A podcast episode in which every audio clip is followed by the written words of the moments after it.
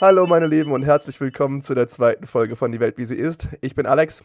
Ich bin Dorian. Und wir setzen uns heute wieder mit zwei verschiedenen Themen der internationalen Politik auseinander. Unser erstes Thema wird die Präsidentschaftswahl in Polen sein und als zweites Thema werden wir uns mit der deutschen Ratspräsidentschaft in der Europäischen Union auseinandersetzen, die wir durch die gegebenen Entwicklungen in der letzten Woche leider nicht behandeln konnten. Zum Ende der Folge gibt es dann noch ein kleines Roundup über die aktuellen Entwicklungen in den USA und damit sind wir dann noch eigentlich schon wieder durch und würde sagen, wir springen direkt ins erste Thema rein. Dorian, was sagst du? Ja, am 12.07. haben die Polen ihren nächsten Präsidenten gewählt. Ergebnis war dabei ein sehr enges Ergebnis. Also es ging 51 zu 49 für Duda aus mit einer Wählerschaft von 68 Prozent, was die höchste Wählerschaft ist seit Ende des Kommunismus in Polen. Man kann also sagen, es war eine motivierte Wahl. Wir werden auch noch zu, darauf zu sprechen kommen, warum das vielleicht ein bisschen heikel war und auch Relevanz hatte für, für den Rest von Europa. Und es war viel enger, als viele gedacht haben und ja, und auch wahrscheinlich viel enger, als ich das Duda gern gewünscht hätte. Alex, willst du mir ein bisschen was zur, zur politischen Ebene dazu sagen? Ja, also klar, du hast schon mal das Ergebnis angesprochen. Duda gewinnt mit 51,2 über Trzaskowski mit dementsprechend 48,8. Das Ergebnis ist so knapp, dass es wahrscheinlich noch ein juristisches Nachspiel haben wird, dass da nochmal wegen irgendwelcher Abweichungen nachgeschaut werden wird. Dennoch aber kann man das so akzeptieren oder muss man das so akzeptieren, dass Duda die Wahl gewonnen hat. Und die, ja, die Wahl war deswegen so hart umfochten, da es im, im Wahlkampf ja schon eher eine Grundsatzdebatte war. Es wurde sehr viel mit, mit, mit Werten argumentiert, anstatt mit politischen Programmen. Und um das zu verstehen, denke ich, muss man einen kurzen Überblick über die beiden Bewerber oder Amtsbewerber werfen. Würde ich sagen, äh, stelle ich einfach mal ganz kurz in einem kurzen Abriss vor. Duda als Amtsinhaber ist Anhänger der Peace-Partei, wie Dorian das schon gesagt hat. Er ist sehr, sehr konservativ und verfolgt eigentlich strikt die Politik von Jaroslaw Kaczynski als Vorsitzender der Peace-Partei im, im, im, Parlament, die dort die absolute Mehrheit hat. Und die beiden versuchen, oder als großes Duo der herausstechenden Figuren, versucht die Peace-Partei um diese beiden Figuren eine sehr, ja, höchst erzkonservative Politik durchzuführen währenddessen Trzaskowski als Gegenbewerber, als ja liberaler Bewerber genannt wird. Allerdings muss man auch dazu sagen, wenn man hier im polnischen Kontext liberal sagt, ist das wohl auch ein liberal-konservativer. Trzaskowski war zwischenzeitlich im Europäischen Parlament und war dabei Vizepräsident der EVP, also der Gruppe, der sich auch die CDU und CSU zugehörig fühlen. Auch da sind viele konser konservative oder stark konservative Inhalte drin. Er ist einfach nur im Gegensatz zu Duda ja, liberaler und stellt sich halt auch offen für Schwulen- und Lesbenrechte, die Duda in seinem Wahlkampf aufs Schärfste verurteilt hat. Ja, du hast es, glaube ich, schon so ein bisschen gut angesprochen, dass es hierbei weniger um politische Inhalte ging und mehr, ja, vielleicht so ein kleines Vorspiel zu auch der amerikanischen Wahl sein wird. Also meine Duda als, als regierender Präsident hat alles daran gelegt, dass er seine Macht dafür einsetzt, dass er auch wieder gewählt wird. Ich meine, du hast schon angesprochen, er ist anti-Schwulen und Lesben, Ehe, er ist pro Religion, wenn man das sagen kann. Also er wirbt halt so ein bisschen damit, dass es eine gewisse polnische Seele, eine gewisse polnische Identität gibt, die von der Euro, von Europa und von, von liberalen Politikern angegriffen wird und dass es gilt, diese zu verteidigen. Das ist glaube ich, schon eine ähnliche Dynamik, wie wir sie auch in vielen anderen Wahlen über die letzten Jahre in der Welt gesehen haben. Ja, ganz genau. Also er beschreibt sich auch selbst als erzkonservativ römisch-katholisch und äh, möchte die Werte der in Anführungszeichen traditionellen Familie beschützen oder bestärken und hat in diesem Zuge in seinem Wahlkampf halt auch ja die Schwulen- und Lesbengemeinschaft als gefährlicher bzw. destruktiver hingestellt als der Kommunismus für die polnische Geschichte, was ja schon ein sehr großes Statement ist und einfach nur zu verurteilen ist an dieser Stelle. Also es war, war, war schon, schon schlimm zu sehen und ja, wie du schon sagst, es gibt gewisse Par äh, Parallelen zum, ja, zum US-Wahlkampf oder den US-Entwicklungen, die wir aktuell sehen, ähm, aber auch zu ja, anderen Ländern in Europa, wenn man sich speziell Ungarn vielleicht mal anguckt, ist ziemlich dieselbe Spur. Und viele führende Köpfe der Peace-Partei sehen auch Viktor Orban als Vorbild der Politik. Und ja, in der Hinsicht war es auch absolut keine Überraschung, dass Donald Trump kurz vor dem Wahltermin Duda nochmal unterstützt und sagt, er macht einen großartigen Job, er ist ein, ist ein toller Typ.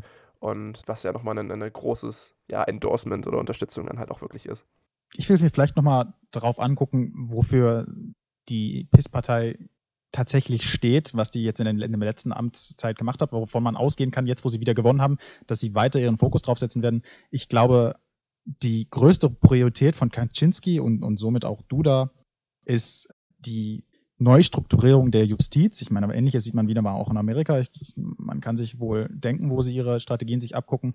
Aber es geht darum, dass ja die Justiz mehr und mehr mit, mit regierungsfreundlichen Richtern und, und Anwälten gefüllt wird und damit das ganze Institution so aufgebaut wird, dass es in gewisser konservative Richtung schon feststeht, dass man schon weiß, so ein bisschen durch, durch institutionelle Reformen einen konservativen Bias beibehalten kann. Und den wollen sie halt auch in der Bevölkerung verankern. So ist also der, der öffentliche Fernsehsender, der TVP, ist mehr oder weniger zum Propagandaapparat umgewandelt worden. Der war ja natürlich immer ähm, durch öffentliche Mittel finanziert und auch schon in Präsidentschaften vor Duda war er ein Apparat, der mit der von der Regierung besetzt wurde in den Leitungsebenen, aber er hat erst seit 2015, erst seit die PIS-Partei mit, mit Duda und Kaczynski so ein bisschen an der Macht stehen, ist tatsächlich so was ähnliches wie Fox News geworden, das mehr oder weniger ausschließlich Propaganda für die regierende Partei ausstrahlt. Ja, definitiv. Also das ist eine, eine weitere Parallele, die man gerade speziell zum US-Wahlkampf oder der US-Umgebung gerade sehen kann. Aber nochmal gerade zurück, du hast es gerade angesprochen, zu Justizreform, übrigens auch Medienreform im, im selben Zuge.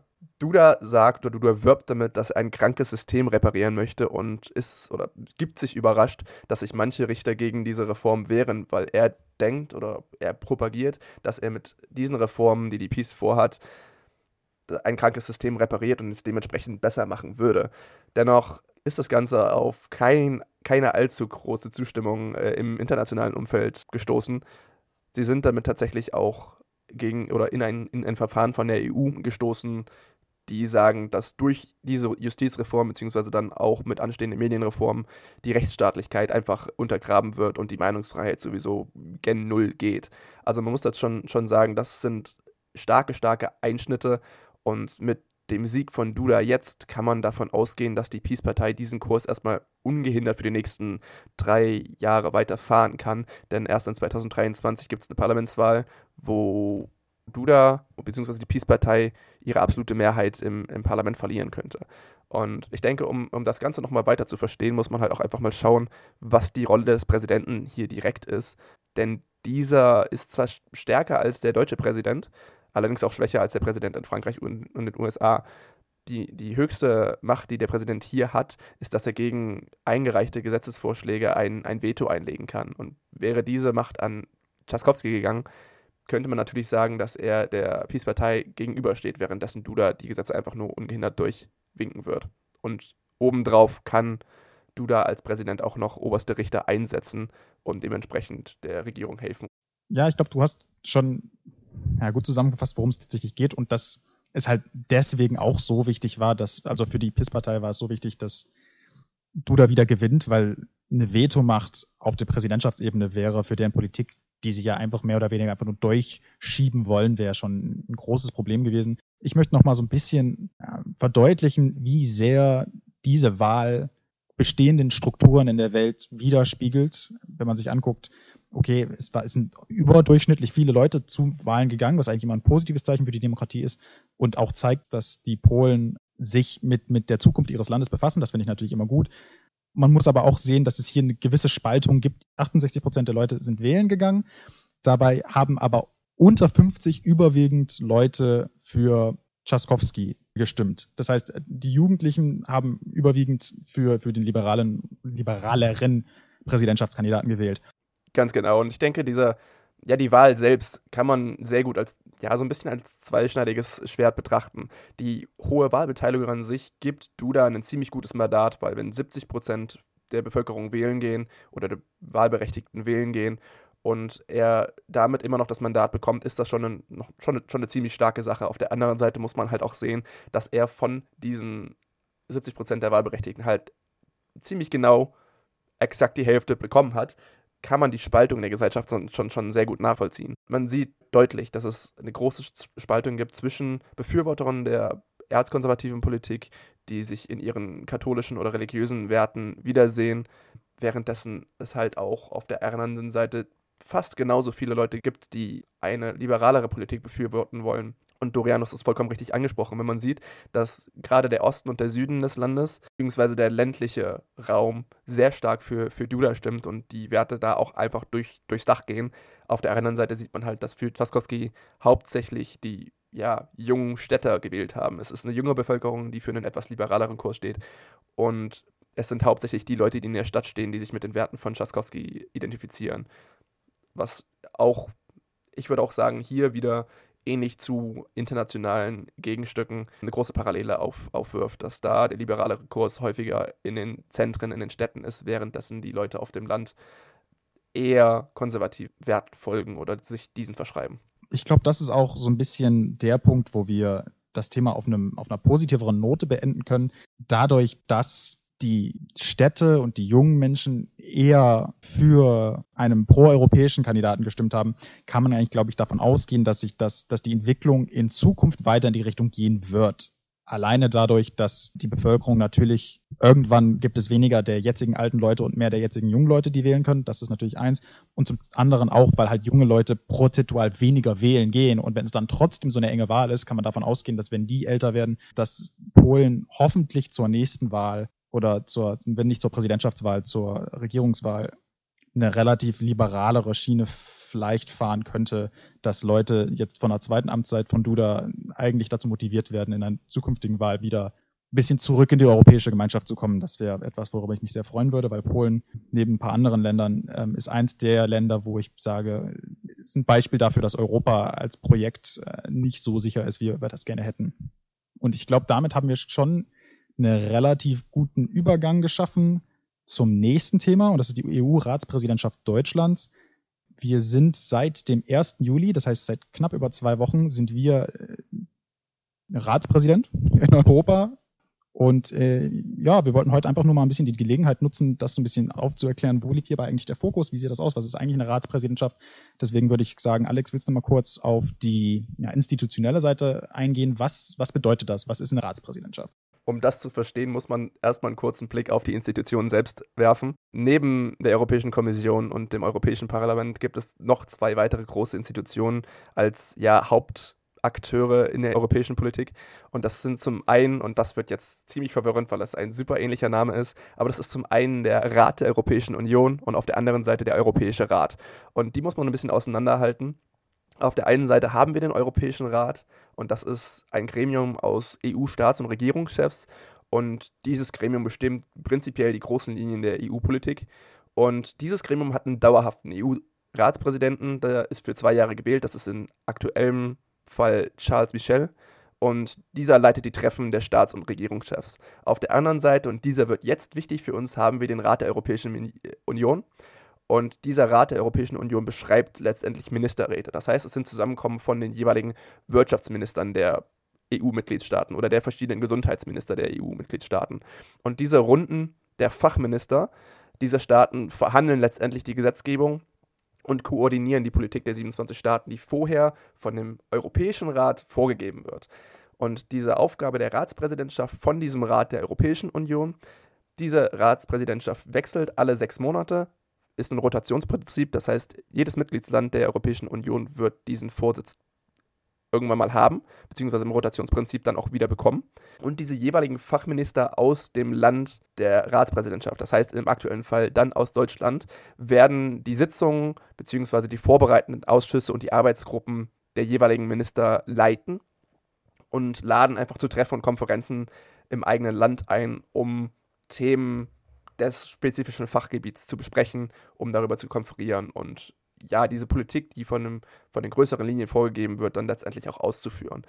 Und die wirkliche Aufgabe der Ratspräsidentschaft neben der Koordination und, dem Vorsitz dieser jeweiligen Treffen ist einfach, ich denke, das ist die größte Macht, die der Ratspräsidentschaft innewohnt, ist das Agenda-Setting. Das heißt, es gibt die politischen Schwerpunkte auf der Agenda der jeweiligen Treffen vor und kann damit so ein bisschen steuern, wo das Ganze denn überhaupt hingeht, über was exakt äh, debattiert wird.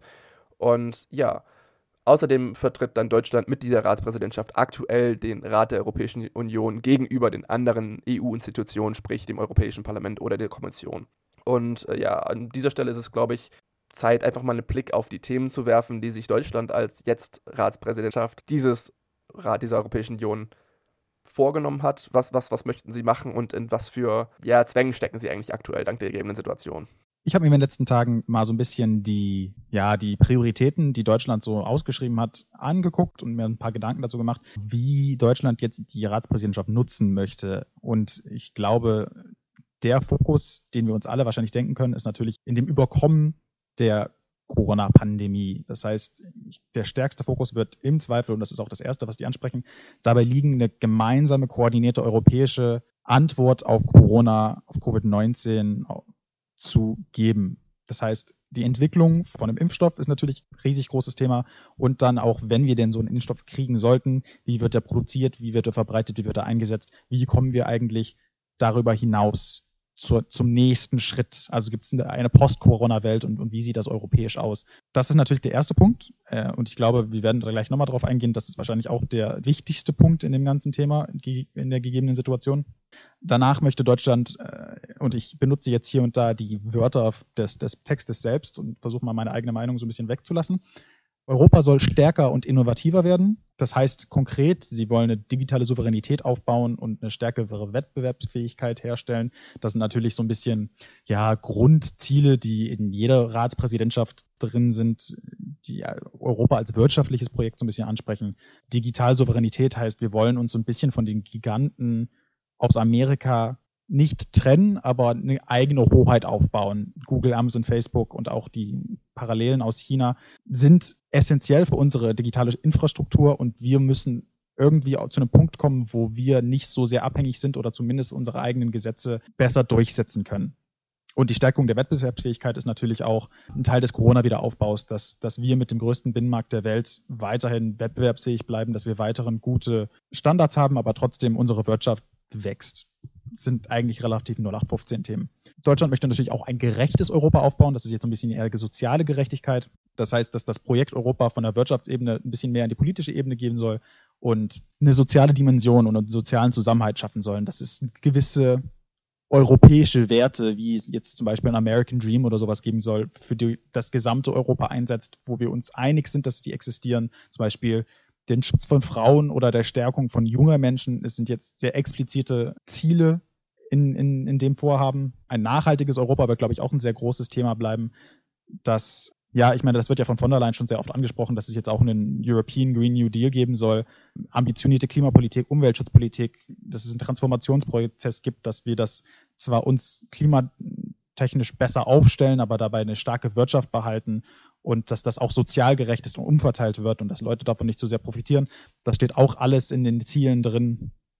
Außerdem soll es eine gewisse Stärkung ähm, von Grundrechten und von, von Werten, wie eben schon angesprochen, geben. Das ist nochmal expliziter aufgelistet, dass wir eine neue Migrationspolitik brauchen und eine Asylpolitik, eben gegeben der Krise, die wir in den letzten Jahren haben, oder wenn man sie Krise nennen möchte, das ist ja ein geladener Begriff, dass diese Ziele, dass diese Werte, für die wir zusammen einstehen und die auch ein bisschen, ich glaube, deutschlandzentrisch sind, dass wir die europaweit ausbauen und in der Diskurs zusammen festhalten können. Und dann gibt's noch den letzten Punkt oder die, das letzte Ziel, den Sie ansprechen, und das ist eine handlungsfähige Europäische Union für eine partnerschaftliche und regelbasierte internationale Ordnung. Das ist der längste Titel von all den Titeln und auch vielleicht der undurchsichtigste im ersten Blick. Also was heißt das eigentlich? Was ist eine handlungsfähige Europäische Union für partnerschaftliche und regelbasierte internationale Ordnung.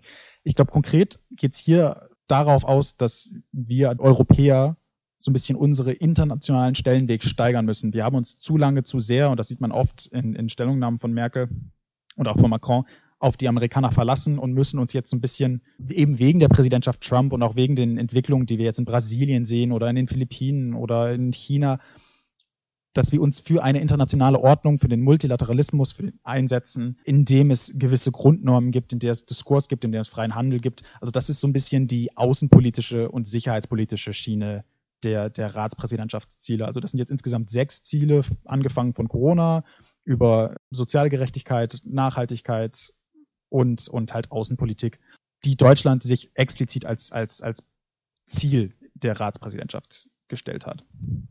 Ja, ich denke, das fasst die Ziele schon ganz gut zusammen. Also alles über allem steht natürlich aktuell die Überwindung der Corona-Krise. Du hast Digitalisierung, sozialen Ausgleich, den Klimaschutz angesprochen und zuletzt auch ja, etwas undurchsichtige gemeinsame Sicherheitspolitik in der Welt. Nichtsdestotrotz muss man halt jetzt auch mal die Roadblocks, sage ich mal, die Hindernisse dieser Ratspräsidentschaft ansprechen. Und es gibt viele. Also ich denke, die Themen, die nach Corona genannt wurden, sind aktuell dank der gegebenen Situation, denke ich, oder werden es sein, Themen zweiter Klasse. Es wird in diesen sechs Monaten hauptsächlich alles auf diese Überwindung von Corona ja ausgerichtet sein. Und dazu kommt darüber hinaus noch, dass die EU innerhalb der deutschen Ratspräsidentschaft den Siebenjahreshaushalt verabschieden muss. Das beinhaltet letztendlich eine Verabschiedung von ca. 1,1 Billionen Euro, also eine riesige Summe Geld, die letztendlich auch über Europa verteilt werden muss. Und außerdem muss man ja noch durch Kleinigkeit das Brexit ansprechen. Das Handelsabkommen mit ja, Großbritannien nach dem Brexit muss eigentlich bis Ende des Jahres fertig sein. Ansonsten gibt es dort einen harten Brexit. Wie schätzt du das ein, Dorian?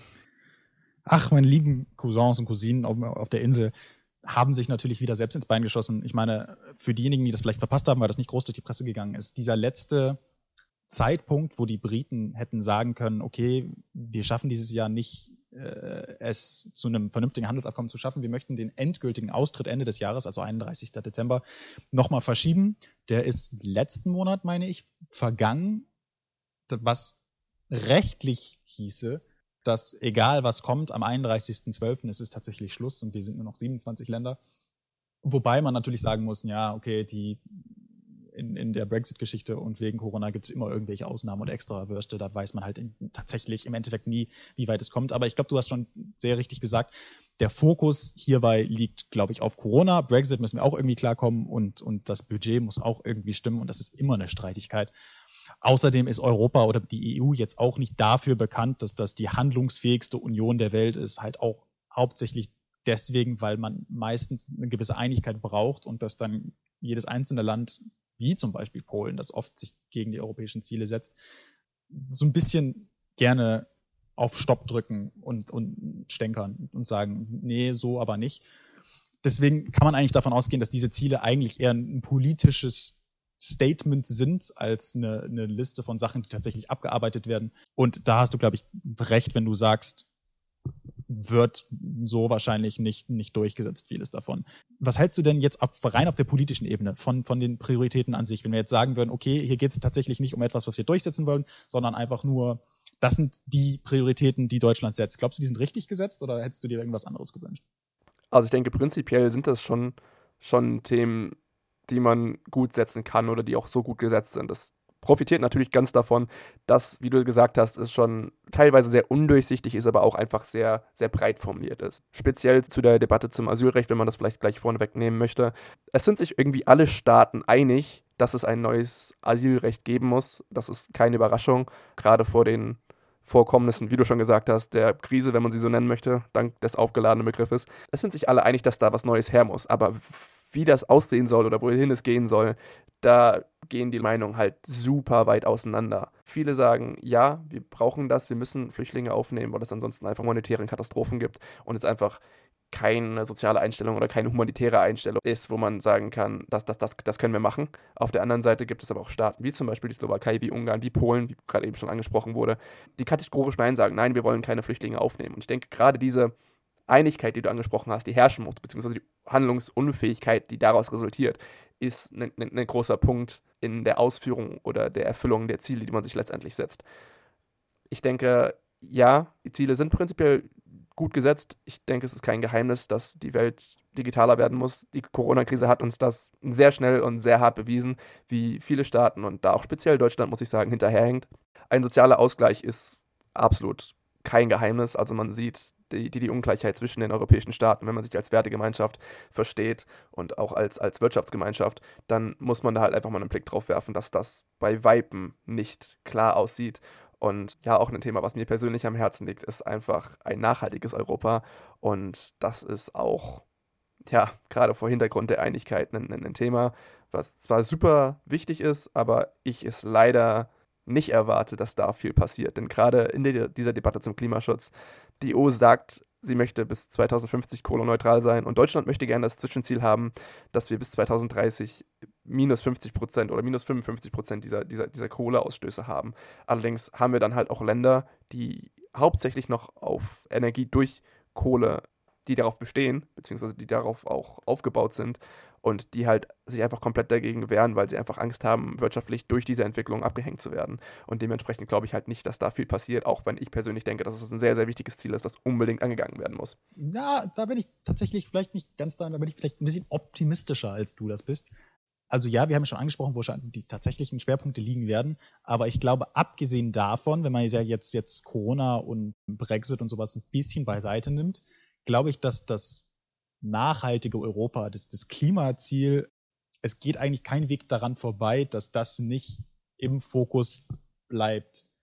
Ich glaube, wir haben uns ironischerweise durch Corona so ein bisschen Zeit gekauft, weil wenn man sich die Statistiken anguckt, überall auf der Welt sind momentan erheblich weniger ähm, Ausstöße von CO2 und von anderen Gasen als, als noch im Vorjahr, weil halt Leute zu Hause bleiben, es fährt kein Auto, Produktion liegt lahm. Und ich glaube, viele haben dadurch erkannt, wie eine andere Welt aussehen kann. Ich glaube, vieles, was, ja, ich sag jetzt mal, etwas theoretisch aussah, ist jetzt deutlicher geworden. Man sieht in Paris, wo Leute auf den Straßen tanzen können. In Madrid ist auf den Straßen überall was los. Wie eine Welt ohne Autos aussieht, dass Leute sich so ein bisschen auf das Zwischenmenschliche mehr konzentrieren. Das, glaube ich, ist definitiv passiert auf der, auf der persönlichen Ebene, aber ich glaube auch auf der politischen Ebene, eben weil von der Leyen dies, das Klimaziel sich als so große Anstecknadel ausgesucht hat und die Klimaperson werden möchte, geht eigentlich kein Weg daran vorbei, dass ein, ein von der Leyen Merkel oder ein von der Leyen Deutschland Bündnis in dieser Sache nicht auch den Fokus auf das Klimapolitik setzt. Was tatsächlich daraus kommt in diesem nächsten halben Jahr, ist eine andere Frage, aber ich glaube, wir werden auf jeden Fall Klimadebatten haben, wenn es zum Budget kommt. Und ich glaube, das wird schon ein paar Anstöße setzen, die vielleicht dann im nächsten Jahr danach so ein bisschen aufgenommen werden. Also ich stimme dir komplett zu, zu sagen, dass der Klimaschutz bzw. ein nachhaltiges Europa von diesen Zielen, die Deutschland als Ratspräsidentschaft angehen möchte, das Ziel ist, was nach Brexit und Corona am ehesten behandelt wird. Also ich glaube eher, dass Sachen wie Digitalisierung oder eine gemeinsame Sicherheitspolitik hinten runterfallen werden und dem Klimaschutz darüber eine Präferenz gegeben wird. Und ich glaube auch, dass es ja dazu Diskussionen geben wird innerhalb des, des Budgets, wenn es ums, ums Budget geht, wenn man diese 1,1 Billionen letztendlich verteilen muss und wofür man sie ausgeben möchte und nicht, glaube ich, dass es da sicherlich Sachen gibt. Und ja, ich glaube auch, dass individuell ein Umdenken vorgefunden hat, jetzt, wo man gesehen hat, um, um was geht es eigentlich, beziehungsweise wie kann es aussehen. Das ist so ein bisschen so der, der, der Sneak Peek, wo man reingucken kann, zu sagen, so könnte es tatsächlich sein. Dennoch glaube ich, bin ich da relativ ehrlich, meiner Meinung nach, und wahrscheinlich auch ein bisschen pessimistischer als du, glaube ich schon, dass es vor den institutionellen Hintergründen nicht viel tun würde. Es wird am Ende wieder eine Debatte sein, man wird darüber diskutieren und man wird es am Ende aufschieben, weil man ansonsten das, das, das Budget nicht verabschiedet kriegt. Und ich glaube einfach, dass gerade vor dieser aktuellen Situation, wo die Wirtschaft eine viel, viel größere Rolle spielt als vorher selbst, weil jetzt sind viele, viele Nationen in einer Rezession, sie befinden sich in einer Krise, in einer wirtschaftlichen Krise, man muss erstmal versuchen, dort letztendlich rauszukommen. Da glaube ich nicht, dass man gerade in dieser Situation von vielen, vielen Staaten eine Einstimmigkeit herbekommen könnte, zu sagen, ja, wir verschreiben uns im Klimaschutz, wir versuchen mehr zu machen. Speziell in diesen sechs Monaten der deutschen Ratspräsidentschaft glaube ich da persönlich leider nicht dran. Es ist schade, es tut mir auch ein bisschen weh, das zu sagen, aber das sehe ich leider noch nicht. Was du angesprochen hast, ist gerade mit von der Leyen und der Kommission weiterführend dieses Thema behandelt werden würde, gehe ich schon eher mit zu sagen, dass in, in, in dieser ja, Kommissionszeit von von der Leyen noch mehr darüber gesprochen wird, beinhaltet aber auch immer so ein bisschen, dass wir davon ausgehen, dass die Corona-Krise relativ zeitnah überstanden wird und wir keine längerfristigen oder jahrelange Resultate davon haben oder Folgen davon haben, mit denen wir uns rumschlagen müssen, sodass wir dann letztendlich irgendwann Zeit haben, uns tatsächlich sowas an, ja, und auch anzunehmen. Wenn das der Fall ist, glaube ich, dass es in den nächsten Jahren der von der Leyen-Kommission definitiv mehr ein Thema sein wird als vorher. Aber ich glaube, zum aktuellen Zeitpunkt und zum Zeitpunkt der Ratspräsidentschaft von Deutschland wird das zwar eine Debatte sein, aber wird zu keinen letztendlich handfesten Ergebnissen kommen. Ich tendiere eigentlich auch dazu, dir recht zu geben, aber ich versuche noch ein bisschen optimistischer zu sein und so ein paar Sachen äh, ins Leben zu wollen. Ja, es kommt halt immer noch darauf an, ob bei den Hilfepaketen, die jetzt von Europa existieren sollen, ob, ob die Hilfemaßnahmen, wie auch immer die aussehen sollen, ob die wirtschaftlichen Förderung, die Geldförderung für Firmen tatsächlich an Klimaziele gebunden werden, ist, glaube ich, die große Frage. Und da können wir vielleicht dann später nochmal drauf zurückkommen, wenn es soweit ist. Aber ich würde es gerne sehen. In Deutschland haben wir es zu einem gewissen Teil gesehen, vielleicht nicht so sehr, wie ich es mir gewünscht hätte. Aber jedes Aufbauprojekt, jedes Aufbaupaket, jede Hilfsmaßnahme müsste eigentlich zu einem gewissen Maße irgendwie an Klimaneutralität oder an zumindest einer Reduktion von Gasen gekoppelt sein. Ich glaube, das, das letzte Thema, was ich noch so ganz kurz auch eben wegen des, des Fokuses des Podcasts ansprechen wollen würde, ist so ein bisschen das politische Zeichen, dass Deutschland mit dieser handlungsfähigen Europäischen äh, Union in der internationalen Ordnung setzt. Möchte ich nur ganz kurz meine liebe Kanzlerin und der lieben Bundesregierung loben, weil ich glaube, sie erkannt haben, dass es hier mit, mit, mit Trump und mit Duda und mit allen anderen Leuten, die momentan nach rechts driften und auch vielleicht sogar bald mit Le Pen, dass es hier weniger darum geht, dass einzelne Länder einzelne Wahlen haben, die so ein bisschen aus Apathie oder sowas kommen oder Ausnahmesituationen sind oder sowas in der Art. Und es ist eine, tatsächlich eine strukturelle Umwandlung der, der, der globalen Weltordnung gibt in Richtung Nationalismus, in Richtung Abgeschottetheit, weg vom Liberalismus, weg vom Multilateralismus. Und dass das Deutschland sich jetzt in der, ich sag jetzt mal, Führungsposition sieht. Ich glaube, Merkel hat das erkannt, sobald sie gesehen hat, dass, dass Trump die Wahlen gewonnen hat und dass Obama weg ist, weil ich meine, Obama und Merkel waren ja bekanntermaßen sehr gute Freunde, hat sie, glaube ich, erkannt, dass sie jetzt nun die, so ein bisschen diese Weltordnung anführen muss und verteidigen muss. Und das ist, glaube ich, auch der Grund, warum sie weniger in den letzten Jahren innenpolitisch agiert hat, und wenn man sieht, dass Großbritannien sich nur mit sich selbst beschäftigt und so weiter und so fort, finde ich gut, dass sie wenigstens politisch das Zeichen setzen. Wir erkennen das Problem, wir sehen, dass das struktureller ist und dass es größer ist und dass es keine Ausnahmesituation ist, sondern eine Entwicklung, die wir aktiv als Europa entgegensteuern müssen. Ob das jetzt zu einem gewissen tatsächlichen Umstrukturieren bei der Politik gegenüber China oder, oder gegenüber anderen Ländern oder Russland gibt, sehen wir dann. Ich glaube, Merkel ist so ein bisschen eher Realpolitik fokussiert und dann, dann wenn es um sowas geht, ist sie dann zögerlicher. Aber ich glaube, Merkel will auch einfach nur so ein bisschen ihre, naja, postkanzlerische Zeit so ein bisschen hiermit verankern, dass sie ihr Zeichen setzt und immer wieder klar macht, hier geht es nicht nur um uns, hier geht es um die Welt. Und, und das finde ich gut. Da wollte ich nur noch mal ein positives Wort zugesagt haben. Gehe ich komplett mit. Und ich denke, zu den weiteren Themen, wie zum Beispiel des Budgets, beziehungsweise letztendlich auch zu den Corona-Hilfen, wenn sie denn beschlossen sind und man ausdiskutiert hat, wie sie aussehen sollen, denke ich, wird man in den kommenden Wochen und Monaten, wenn es soweit ist, nochmal zurückkommen und nochmal kurz drüber sprechen. An dieser Stelle möchte ich allerdings einen, einen kleinen Schnitt machen und nochmal einmal über den großen Dreich hinüber weggucken in Richtung, ja, ich sag mal, des sich aufwärmenden US-Wahlkampfes. Was ist letztlich passiert und was nicht? Ich denke, generell kann man sagen, es war nicht unbedingt die beste Woche für den Amtsinhaber Donald Trump. Es hat ein paar Entwicklungen gegeben, die vielleicht gar nicht so positiv für ihn sind. Sag einfach mal was dazu, Dorian. Ach ja, schon wieder keine gute Woche für Papi. Es sind so ein paar Sachen passiert, die ich glaube, wir haben so viel Zeit nicht. Ich will auch gar nicht hier ins Detail gehen. Bitte nicht. Die ich einfach nur ähm, hintereinander abrattern könnte. Es ist jetzt relativ lang durch die Medien gegangen, dass ausländische Studierende in Amerika vielleicht des Landes verwiesen werden, wenn ihr Studium auf Online-Studium umgesetzt wird.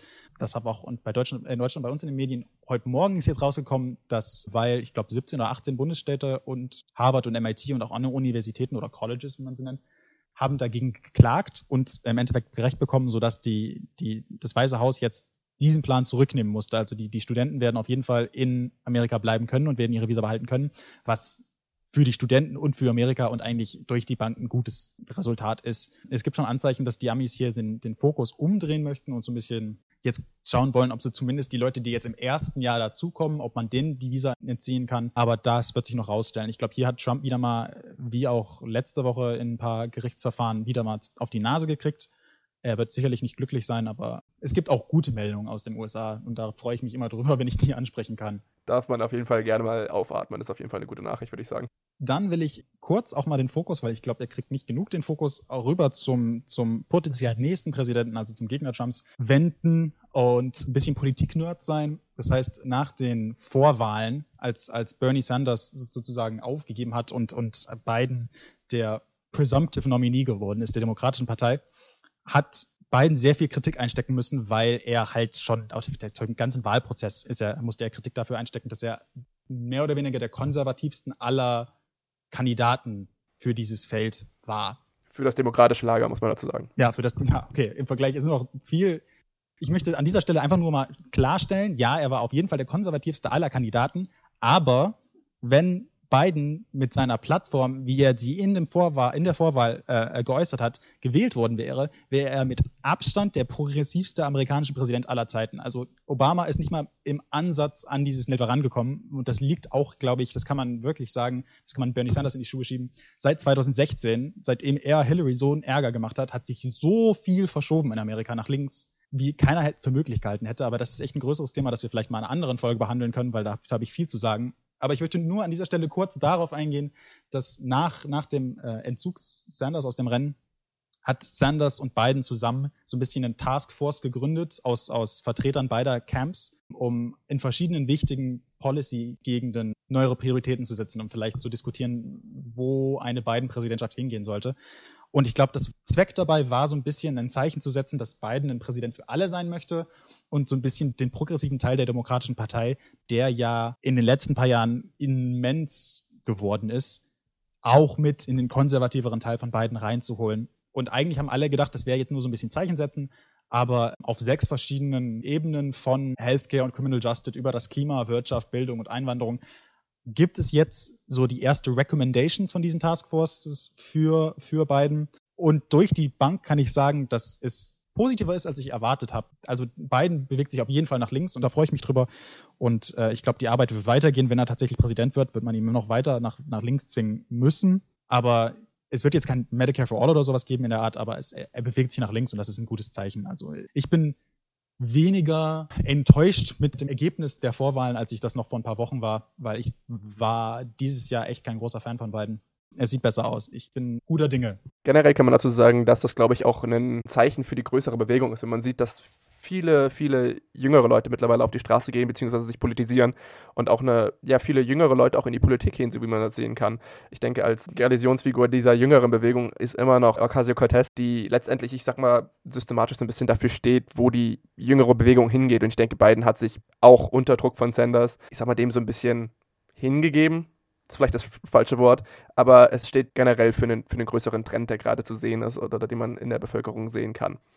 Ja, ich glaube, der Punkt ist letztendlich der, dass, so sehr man ihn auch kritisieren kann, ist das ein Zeichen dafür, dass Biden jemand ist, der sich nach links schieben lässt. Er lässt mit sich reden oder lässt sich auf, auf Sachen, wo er schon ewig lange auf einer Seite ist, lässt er sich überzeugen und, und lässt mit sich argumentieren. Und das ist, glaube ich, ein sehr gutes Zeichen dafür, dass er ein guter Präsident wäre. Und auch, ich glaube, er sieht sich auch in einem gewissen Maßen, weil er ist ja auch alt, er wäre der älteste Präsident, der je gewählt worden wäre er sieht sich so ein bisschen, glaube ich, selbst als Übergangspräsidenten. Und ich wäre mich überrascht, dass wenn er sich jetzt eine junge Vizepräsidentin holt und dann nur ein Term, also vier Jahre macht und dann direkt schon abgibt an die nächste Generation, würde keinen, glaube ich, überraschen. Deswegen, ich möchte nur so ein bisschen, weil ich weiß, dass es Leute gibt, die so ein bisschen suspekt sind, beiden einfach nur mal einen Schutz nehmen und sagen, es wäre auf jeden Fall besser als Trump, aber es wäre auch als Präsident an sich wäre es nicht das Ende der Welt und wir können alle wirklich froh sein, wenn wir mit beiden uns rumstreiten könnten, statt mit Trump.